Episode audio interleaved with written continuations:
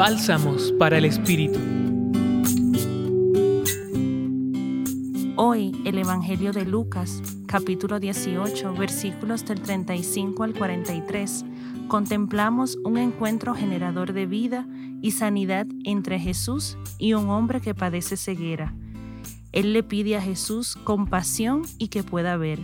Jesús se detiene en el camino, le escucha y le responde con estas palabras. Recobra la vista, tu fe te ha salvado. Para comprender lo trascendente de este Evangelio, hay que recordar que para los judíos del siglo I, la enfermedad no era tanto una dolencia orgánica, sino una incapacidad para vivir como los demás hijos de Dios. La enfermedad es vista como un castigo o condena de Dios para el pueblo. La mayor desgracia de los ciegos es no poder captar la vida de su entorno. Cegados los ojos, se les cierra el paso por el que la vida accede al interior de la persona. La persona ciega pierde contacto con la realidad. No puede contemplar los rostros ni los campos. Se le hace más difícil pensar con agudeza, valorar las cosas, amar a las personas. Es por esto que el ciego del Evangelio lo que anhela no es solo la curación de una dolencia, sino poder disfrutar como los demás de una vida más plena.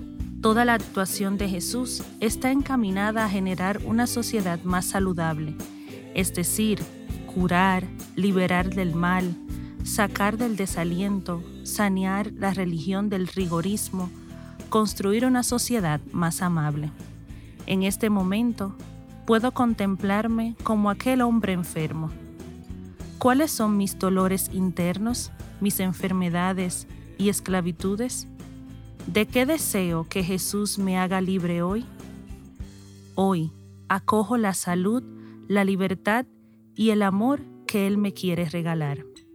En esta reflexión los acompañó Aura Camilo, religiosa del apostolado, colaboradora del Centro Pastoral San Francisco Javier de la Pontificia Universidad Javeriana. Escucha los bálsamos cada día entrando a la página web del Centro Pastoral y a javerianaestereo.com.